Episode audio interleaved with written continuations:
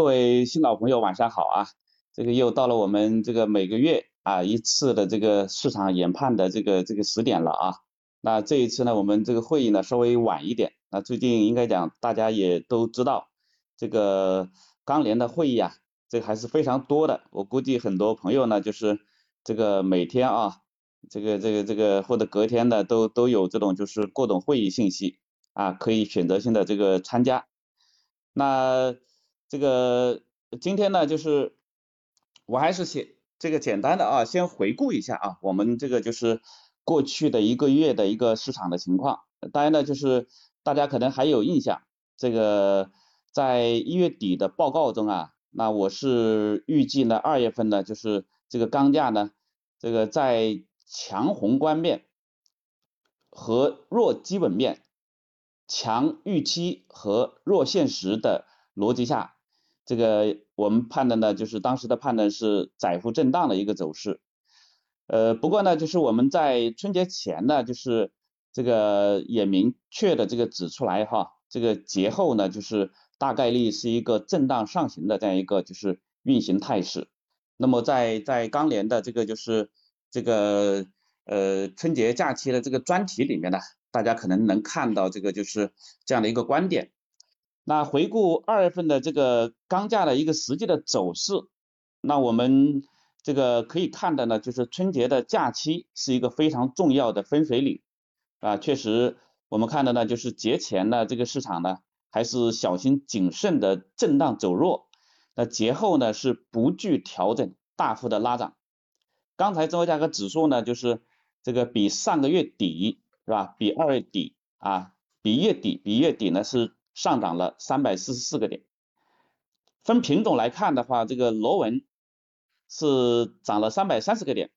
线材是涨了三百三十三个点，中厚板呢是涨了三百六十七个点，热轧涨了三百六十八个点，冷轧涨了三百零七个点，所以大家看到呢，就是基本上青色的啊，这个就是这个指数呢是涨了三百啊到三百七十个点。这样的一个就是表现，是吧？这个是非常的接近，哈，非常的接近，啊，这个品种之间的这个差异呢，就是这个并不明显，啊。那么六十二的这个就是进口的铁矿粉的这个美元指数，啊，这个就是是涨了九个美金，啊，涨了九个美金。那废钢的价格指数呢是涨了七十个点，是吧？只有焦炭。是吧？我们注意到焦炭的现货呢，就是已经开启了第二轮的下跌，是吧？所以呢，就是焦炭的啊综合价格指数啊比一月底是跌了三十九个点，跌了三十九个点啊。目前来看的话，就是这个焦炭的这个指数呢跌幅呢还不大啊不大，所以整体上来看的话，这个现实呢虽然讲有一些超预期。啊，那这样的一个就是柴的涨幅呢，确实我也是没有啊这个想到是吧？想到涨，但是呢就是没想到就是有这么大的一个涨幅啊，所以呢就是不过呢这个趋势上还是比较吻合的哈。那展望三月份的这个市场，那这也是大家呢可能今天晚上啊就是这个牺牲这个周末的这个休息的时间啊，这个来参加这个会的一个非常重要的一个就是。目的啊，就是我们来探讨这个三月份的这个市场的一个走势。那我的一个基本观点呢是，宏观政策利好不断涌现，各地各行业快速复工复产，钢铁市场成交将稳步回升，啊，钢材的基本面压力逐步减轻，钢材价格在分化和震荡中还有进一步啊反弹的空间。啊，这个是我的这个基本的观点啊。一般来讲，就是我还是比较喜欢的，就是把这个观点呢，首先呢就是亮给大家啊。这个对不对呢？就是我们再进一步的探讨。那么我想呢，就是至少呢，就是可以从三个方面呢来这个就是阐述我的一个理由啊，这个观点的一个理由。那首先呢是三月份宏观面的利好将为钢铁市场。持续反弹奠定重要基础。那我们应该讲，就是最近呢，就是各方面也传来很多啊这个报道，那至少呢就是有这样的一些内容呢，就是呃值得呢就是注意。那首先呢，我们注意到就是二十国集团是吧？这个财长啊和央行的行长在二十六号以视频的方式呢举行的会议，强调应保持扩张性的政策，避免过早退出财政和货币政策支持，以帮助各经济体摆脱新冠疫情带来的负面影响，并让各国公平的获得安全的新冠疫苗以及。诊疗手段，应该讲呢，就是这一点啊，这个为经济的持续的复苏，我认为是奠定了比较好的一个基础。那再有呢，就是美国东部时间二月二十七号，昨天凌晨，是吧？这个美国众议院投票通过了一点九万亿美元的这个新一轮的经济救助计划。这个这项这个重大立法提案旨在为受新冠疫情影响的美国家庭和企业提供财政支持，这个一旦提交呢，就是这个呃参议院表决通过啊，提交肯定是提交了，是吧？我们就等待这个就是通过，一旦通过，有助于降低系统运行风险，增强经济复苏的动能，是吧？还有呢，就是我们注意到这个欧洲央行公布的最新的货币政策会议纪要显示。这个委员们一致认为，充足的货币刺激措施仍是必要的。声明将继续随时准备适当的调整其所有工具，包括存款便利利率，以确保通胀以持续的方式朝着其目标前进，是吧？那其次呢，就是前面这么多啊，应该讲呢，就是跟流动性啊。是有非常重要的关系，是吧？那我们也一直在讲，是吧？包括最近呢，就是春节后，那，我特别在讲，其实大家交易的是流动性，啊，交易的是流动性，是吧？这个同时我们还注意到呢，就是中国将于三月四号、五号，是吧？分别召开政协、人大会议，这个大概要持续十天左右，两会呢应该传来诸多的利好，啊。我觉得至少呢，应该有这样几个方面：一是呢，回顾二零二零年经济社会发展的成绩单，令人振奋，是吧？二是审议并通过“十四五”规划和二零三五年远景目标纲要，我认为这一定是鼓舞人心的啊。三是呢，确定二零二一年经济社会发展目标，啊，我认为催人奋进，是吧？所以呢，就是不但预期良好，是吧？现实，我认为也是很丰满的，是吧？两会上，这个就钢铁产能置换、碳排放和碳中和，一定还会传出许多利好的声音，啊，这个此外呢，就是今年是“十四五”规划和第二个百年目标啊，这个开局之年，啊，我们大家都注意到，是吧？前一段时间呢，就是国家领导人反复的在讲。啊，要开好局，起好步。我相信呢，就是在这样的一个总基调下，无论是中央还是地方，无论是国有企业还是民营企业，都将会为建党一百周年献上一份新的亮丽的成绩单。也因此呢，就是不会等到两会结束，是吧？这个各项经济活动就会有望进一步开启并得以增强。啊这个另外呢，就是根据世界卫生组织的一个统计，全球啊新冠肺炎新增确诊人数持续七周的下降。随着各国重视程度和人们认知的提高，疫苗使用范围的不断扩大，疫情控制将逐步改善，从而越来越看好经济复苏的前景，是吧？全球总供给和总需求。将不断的提高，是吧？那这一点哈，就是还有前面的这个流动性充裕，我认为不仅仅是我们啊近期的整个大宗商品市场的一个非常重要的啊反弹的理由，也是我们后面较长的一段时间啊整个商品表现的重要的要素、影响要素，啊，我认为这两点啊，在整个今年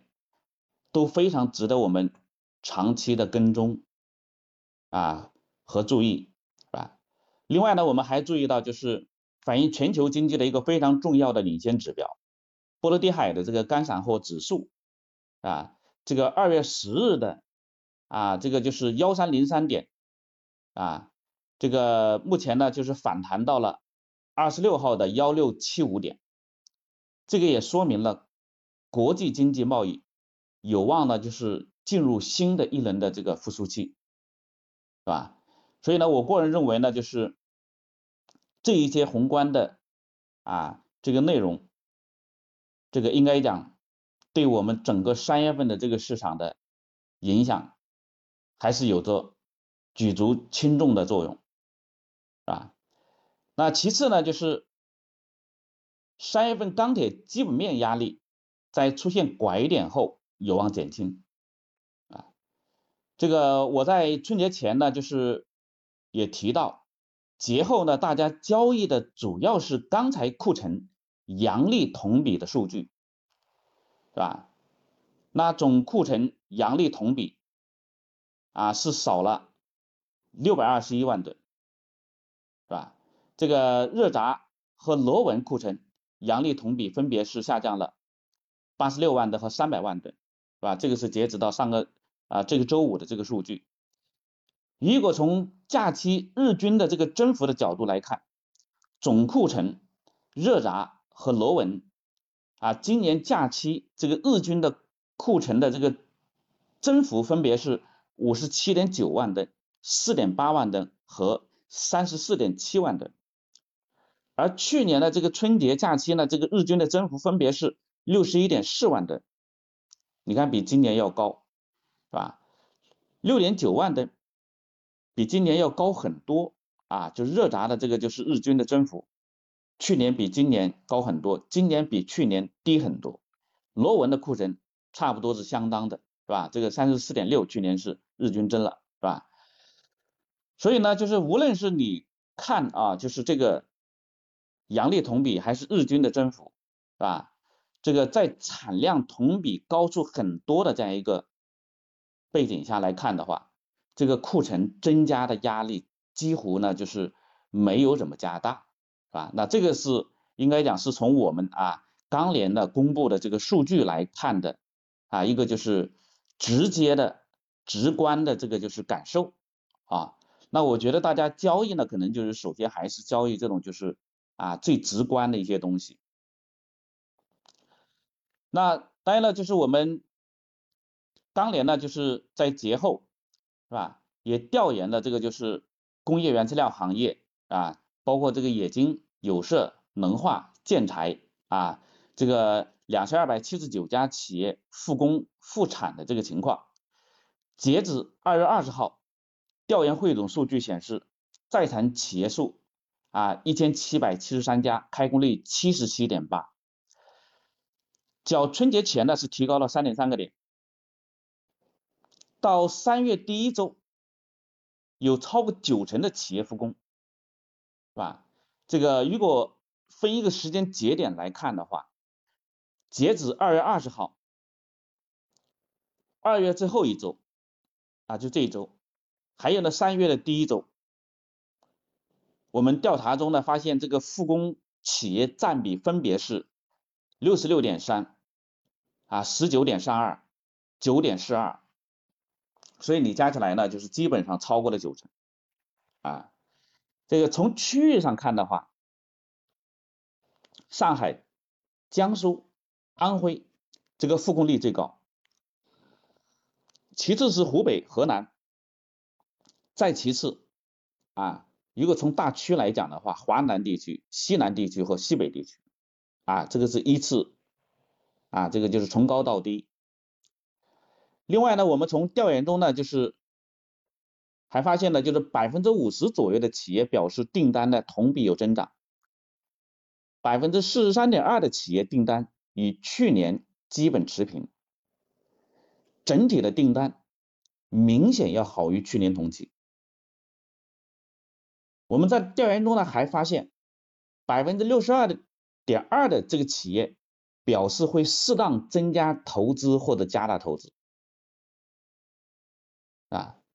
也就是说今年呢就是未来的经济呢就是应该讲处在一个扩张的这样一个态势中，对吧？那这个也说明就是企业盈利还是不错，否则的话企业也不大会去加大啊这个投资。另外呢，我们还了解到，接近百分之七十的企业对二零二一年经济前景表示乐观或者非常乐观。另外呢，我们百年建筑呢就是也有一组调查数据，他们呢就是对全国。一万一千九百八十四个工程项目进行了调研，那截止到二月二十一号，这个开工率呢是六十二点七九，但这个数据截止到二月二十七号达到百分之八十四点五，而且这个调研下来啊，预计呢就是三月的第一周，就是下一周。到星期四、星期五啊，这个数据能达到百分之九十六点九。那从这个项目的这个开复工率来看的话，啊，就停下来那些项目的这个就是复工率，二十一号是十七点五二，那到了二十七号的时候四十八点六六，啊，预计到了下个星期末啊。呃，或者或者这个这个后半周，这个数据会达到百分之八十一点九四，啊，就是比较高了，非常高了，是吧？那二十一号呢，就是截止到二十一号，项目劳务到岗率只有百分之二十三点五三，但到了二十七号，达到百分之四十八点七四，是吧？而且呢，就是劳务的这个。上工上工率已经达到三十四点一九，是吧？这个估计下一周呢，就是这个数据啊，会有一个显著的一个提高，是吧？但不管怎么样，就是我们从目前的这个就是数据来看的话，这个也还是非常不错，非常不错，是吧？这个那我们从啊今天公布的啊这个就是这个 PMI 的一些指数来看的话。二月份的这个建筑业的新订单指数五十三点四，环比不降反增两点二个百分点。那建筑业业务活动预期指数环比大幅回升十四点六个百分点，从业人员指数也环比回升了。一点四个百分点，所以呢，就是应该讲这些数据啊，还是蛮超预期的。这个说明建筑业活动仍处于扩张的态势中，也意味着三月份的各地项目开工后的这个就是建筑材的这个需求，应该会有一个快速的回升。还有呢，就是我们从啊这个节后的这个汽车的消费看，维持在啊这个历史同期较高的水平，而这个假期呢，就是一线城市房屋的成交创了近三年的新高，十大城市呢新房的成交呢就是一千四百一十六套，比去年是增了百分之两百二十四点八。二月十一到十七号，一百大城市土地溢价率二十百分之二十八点一四，环比也是大幅的增加。这说明什么呢？就是钢铁相关的这些需求不错，或者呢就是仍然有较大的这个潜力，是吧？此外呢，这春节期间的这个票房记录，餐饮消费也大幅的增长，说明疫情受控后的中国消费还有较大的提升空间，有望呢进一步拉动与钢铁相关的制品的需求的增长。当然呢，就是。不能忽视的是啊，这个就是我们在节前呢，就是其实呢也提到是吧？今年的钢材的库存有一些新的变化，但这些新的变化呢，就是我个人认为啊，会改变预期，提振现实。啊，这个怎么怎么讲呢？那大家都知道，我们节前呢就是开了很多的这个就是线上的会议啊，我们找了钢厂，找了贸易商，找了终端，跟大家呢来分享啊，就是各自的一些看法。对东储、对库存啊、对钢价等等哈，那当时根据我们节前的这个调查呢，就是我们另外还做了很多线下的调查啊，这个调研下来呢，就是我们发现呢，二一年钢厂自储的这个比例呢，就是明显的提高，贸易商的东储的积极性降低，是吧？而且呢，贸易商呢，就是做东储的话，也是进一步呢向大户集中。有一些大型的贸易商，除了这个协议量外，是吧？做库存的积极性普遍的不高，啊，还有呢，就是终端普遍不冬储或者不做库存，所以节前呢，我们认为这些新的变化，反而呢会对节后市场起到稳中向好的这个作用，因为呢，就是一是钢厂的自储有利于减轻市场的压力，是吧？二是呢，就是不做冬储或者库存的贸易商。是吧？节后呢，就是面临什么呢？面临补库的需求。三是终端企业春节后上班就会陆续的补库。四是显性库存隐性化。大家观察到的这个调查的数据，或者啊小于真实的数据啊，我认为呢，就是现实可能确实是这样的，是吧？这个，所以呢，就是也因此呢，我们认为。啊，钢厂的这个库存的拐点会来的相对更早一些，是吧？目前呢，其实应该从钢联的这个就是这个公布的这个调查数据里面也看出来了，是吧？这个那节后的第一周，钢厂的库存就环比下降了十一点二七万吨，是吧？这这个说句实话，可能就是还有好多人没太去仔细的想这个问题，是吧？那热轧。中板线材钢厂库存周环比分别是下降了十三点零五万吨、零点六八万吨和一点四四九万吨。冷轧和螺纹的钢厂的库存也自增加了一点零二和两点九三万吨，是吧？所以你看，就是钢厂这个热轧的库存降的这么快。实际上我们在在节后十七号啊，是十七号的晚上，是吧？这个当时的一个电话会议，我就提到呢，就是热轧的这个库存的这个这个增幅是大大的不及啊，这个就是比预期的要好，是吧？前面我也讲到了，日均的增幅明显的比去年要低很多啊，是吧？所以当时我们认为热轧的这个就是基本面相对更好，啊，这个而且你从这这一周的这个就是钢厂的热轧的这个库存来看的话，那不但没增，反而是降了十三点零五万吨，是吧？所以呢，应该说呢，就是在价格上涨超预期，利润呢就是又有所提升的这种情况下，啊，这个钢厂它肯定是乐于啊抓紧发货，加快周转，兑现利润。而对那些呢库存不多的贸易商或者终端企业而言，补库的意愿。相对就要更加的积极一些，所以呢，应该讲就是只要钢厂库存压力不大，出厂价格就无降的可能，而只是呢涨多或者涨少的考量了。所以我们大家可能也都注意到，今天呢就是中天呢公布了啊这个就是三月上旬的这个价格政策，那对螺纹呢这个价格呢是上调了一百元每吨。盘螺呢，价格也是上调了啊，一百元每吨，高线也是上调了一百元每吨。那现在呢，就是中天的这个十六到二十五的这个这个 HRB 四零零的这个就是螺纹钢的出厂价格达到四千八了。这个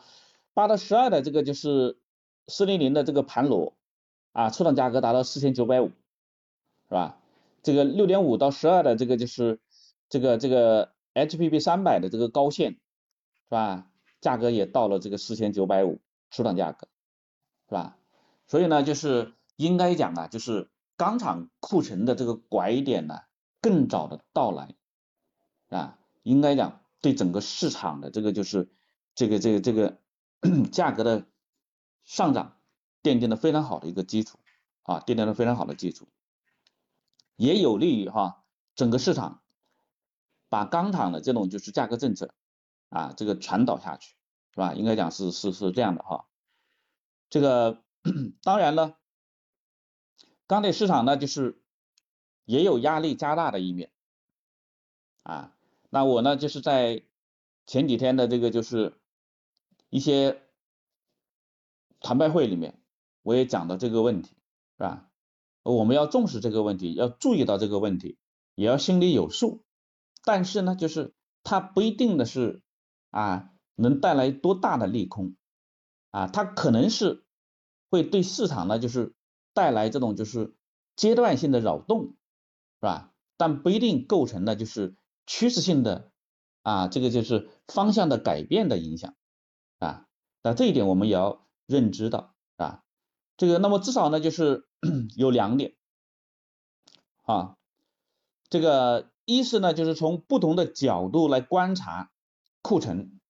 还是有压力的，呃，春节假期呢，钢材库存呢还是维持了这个高增长的这个格局，而且呢，从绝对量来看，啊，这个就是是这样的，啊，还有呢，就是这个从阴历库存同比，啊，这个这个是高增长的，啊，这个节后呢两次样本库存统计。环比分别是增加了七百五十三万吨和三百零六万吨。二月二十五日统计的这个总库存三零九万吨，阴历同比是增了啊四百五十七万吨。热轧和螺纹的库存分别达到四百四十一万吨和一千七百三十七万吨，是吧？我估计很多人没有想到啊，到了上这一周，螺纹的库存就超过了一千七百万吨。是吧？我这个节前呢，就是我有印象，因为我是估计呢一千七到一千九百万吨峰值，哦，这个这个基本上我没有听到有多少人讲超过一千七百万的，是吧？那热轧和螺纹的这个就是库存阴历同比分别是增了三十万吨和三百七十三万吨，啊，库存的峰值虽然低于二零二零年，但比较接近。是吧？而且呢，就是有些区域库存峰值甚至呢接近或者超过，这还是在有可能在有隐性库存增加的情况下的一个表现，是吧？那我还是维持呢，就是一月底啊这个判断，刚才呢总库存峰值呢就是或将会达到三千三百万吨到三千五百万吨，当然呢就是我这里比。啊，这个节前的这个预估呢是下调了一百万吨。那螺纹的库峰值呢，就是螺纹库存的峰值呢，就是我还是维持一千七到一千九百万吨的这个就是节前的一个预判的一个观点，是吧？库存的峰值的拐点啊，有望在三月的上中旬出现。啊，那第二个压力是钢材产量增幅巨大。啊那我们大家就是注意到钢联呢，就是统计的二月二十五号啊，当周的这个五大品种钢材的产量环比增加了七点四七万吨啊。我们看的就是啊节后呢，就是我们统计的数据啊，这个就是周产量是降了九万吨，但这一周呢又给你增了七点四七万吨，是吧？而且这一周的数据。产量数据啊，跟去年同期去比，增了一百五十四万吨。大家想想，一周增了一百五十四万吨，是吧？那么如果你四周下来的话，就这五大品种哦，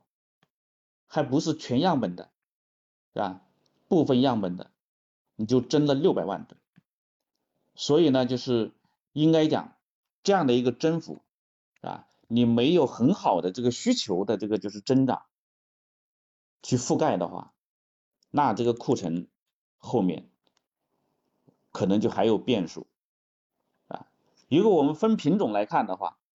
螺纹的这个周产量同比是增了七十七万吨，高线增了三十万吨，热轧呢是增了六万吨，冷轧增了九万吨，中板增了三十一万吨。那我们如果从铁水的这个角度去看的话，钢联统计了两百四十七家高炉企业日均的这个铁水的产量达到两百四十五点六三万吨，同比增了三十二点五三万吨。就一天的增的三十二点五三万吨，是吧？这个铁水同比高了这么多，是吧？我们注意到，即使是在春节的假期，日均的铁水产量不但没有下降，反而在增长。我们注意到节前好多企业在那里喊减产减修，是吧？很多企业啊都诉苦原料价格太高了，是吧？他一方面受苦。是吧？其实另外一方面，啊，我们国内的钢厂是完全不惧铁矿和焦炭高价格带来的高成本，是吧？相反，他们很乐意于啊低利润亏损的情况下，还去增加库存的这种经营法则，啊，这个我觉得是蛮可悲的一件事情，是吧？这个，所以进入到三月份。至少有一点，电炉厂几乎全都要复产，是吧？所以呢，就是这一块，应该讲建材的产量还会有一个迅速的提高，是吧？这个是我们大家要要注意的。当然呢，如果说还要说一点啊，就是也说个第三点压力的话。那么应该讲，就是这个压力呢，我个人觉得，就是来自于啊碳达峰、碳中和的这个压力，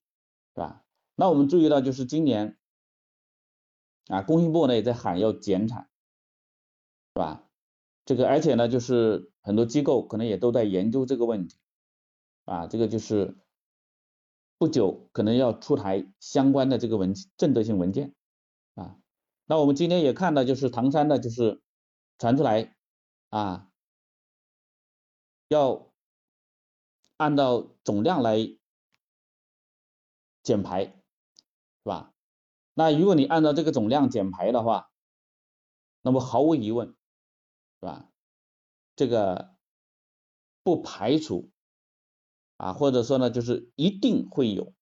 啊硬性的减产，是吧？那也有人呢，就是做了一些测算，是吧？如果是这样的话，真的就是要减产的话，那可能就是原材料的这个需求的强度会降下来，而我们焦炭呢，就是目前呢在第二轮的这个就是这个这个降价中，是吧？估计呢就是没有这个政策的指引的影响的话，焦炭呢就是涨个降个三轮。甚至四人都是有可能的。如果有这个政策硬性的减产的影响，那是不是会有更大幅度的下降啊？那是不是会把这个铁矿的价格也带下去？那进而是不是会对我们成材的价格也有拖累啊？那这个呢是我们大家呢可能就是要注意的，也是要注意的。是吧？这个总之呢，就是那我们看的呢，就是啊，这个市场呢影响的要素呢还是非常多的哈。那如果说呢，就是要总结一下的话，三月的这个钢铁市场，那我认为呢，它处在宏观面由预期走向现实，基本面由弱到强的这个转换中啊。钢价虽有调整的压力，但也还有上涨的空间。不同时段、不同区域的品种走势分化，也在所难免，是吧？这是我的一个就是啊基本的一个观点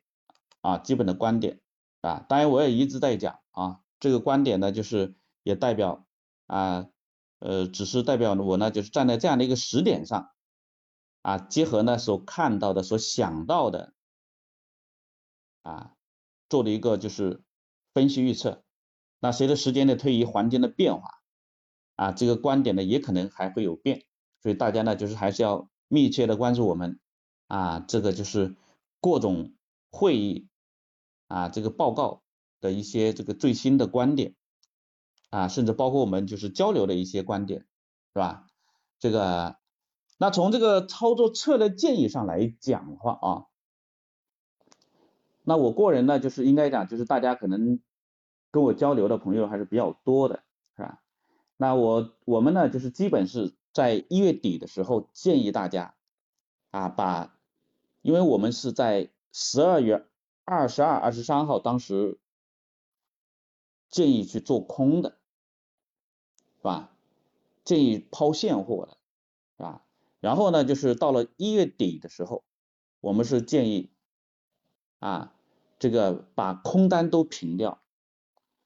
可以反过来做多。尤其是在节前的电话会议里，我们也讲到，可以贴近成本，甚至低于成本。如果钢厂给了这种机会，其实有一些区域的钢厂给了这样的东储政策，完全可以去啊做一些东储或者库存啊。当然，我们更建议是在盘面上去做，因为盘面呢就是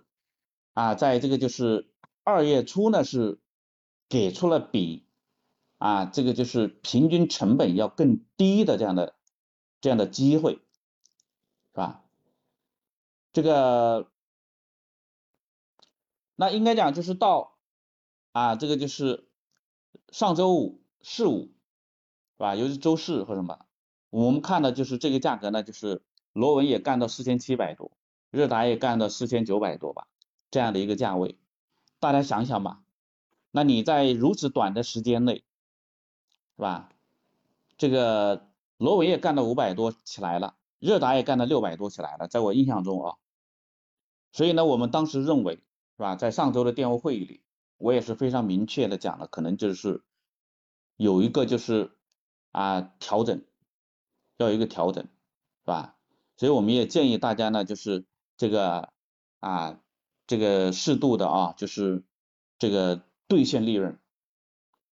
啊兑现利润。现货的那应该讲，我认为呢，就是如果说你做的贸易体量小，资金呢就是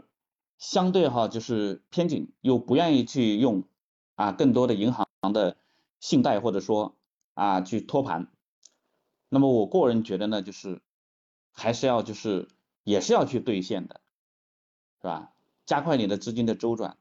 是吧？那利用调整的时候呢，就是再去啊换货，是吧？这个呃，当然呢，就是对于一些大的企业来讲，我认为呢，就是这个也应该去适度的哈，就是加快这个周转。但是呢，就是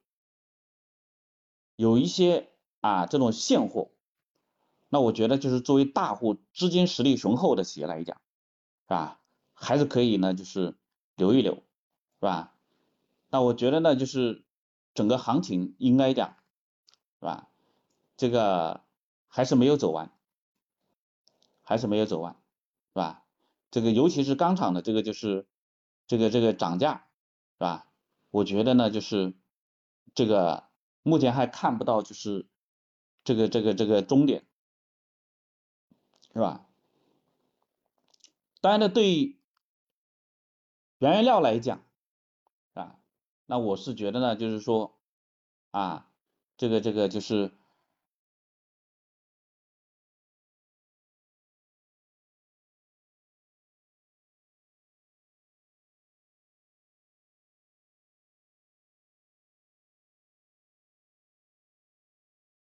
更低的这个价格出现，啊，再找机会去。采购，啊，这个那对于一些终端的企业来讲，我认为呢，就是该补库还是要补库，是吧？这个总想低点，未必就能给出来，是吧？所以呢，就是应该讲呢，就是这个这个呃不同的这个就是企业啊，这个操作的策略呢，应该讲还是有不同的啊，有不同的。那好了，就是我呢，就是呃，就跟大家呢分享到这里。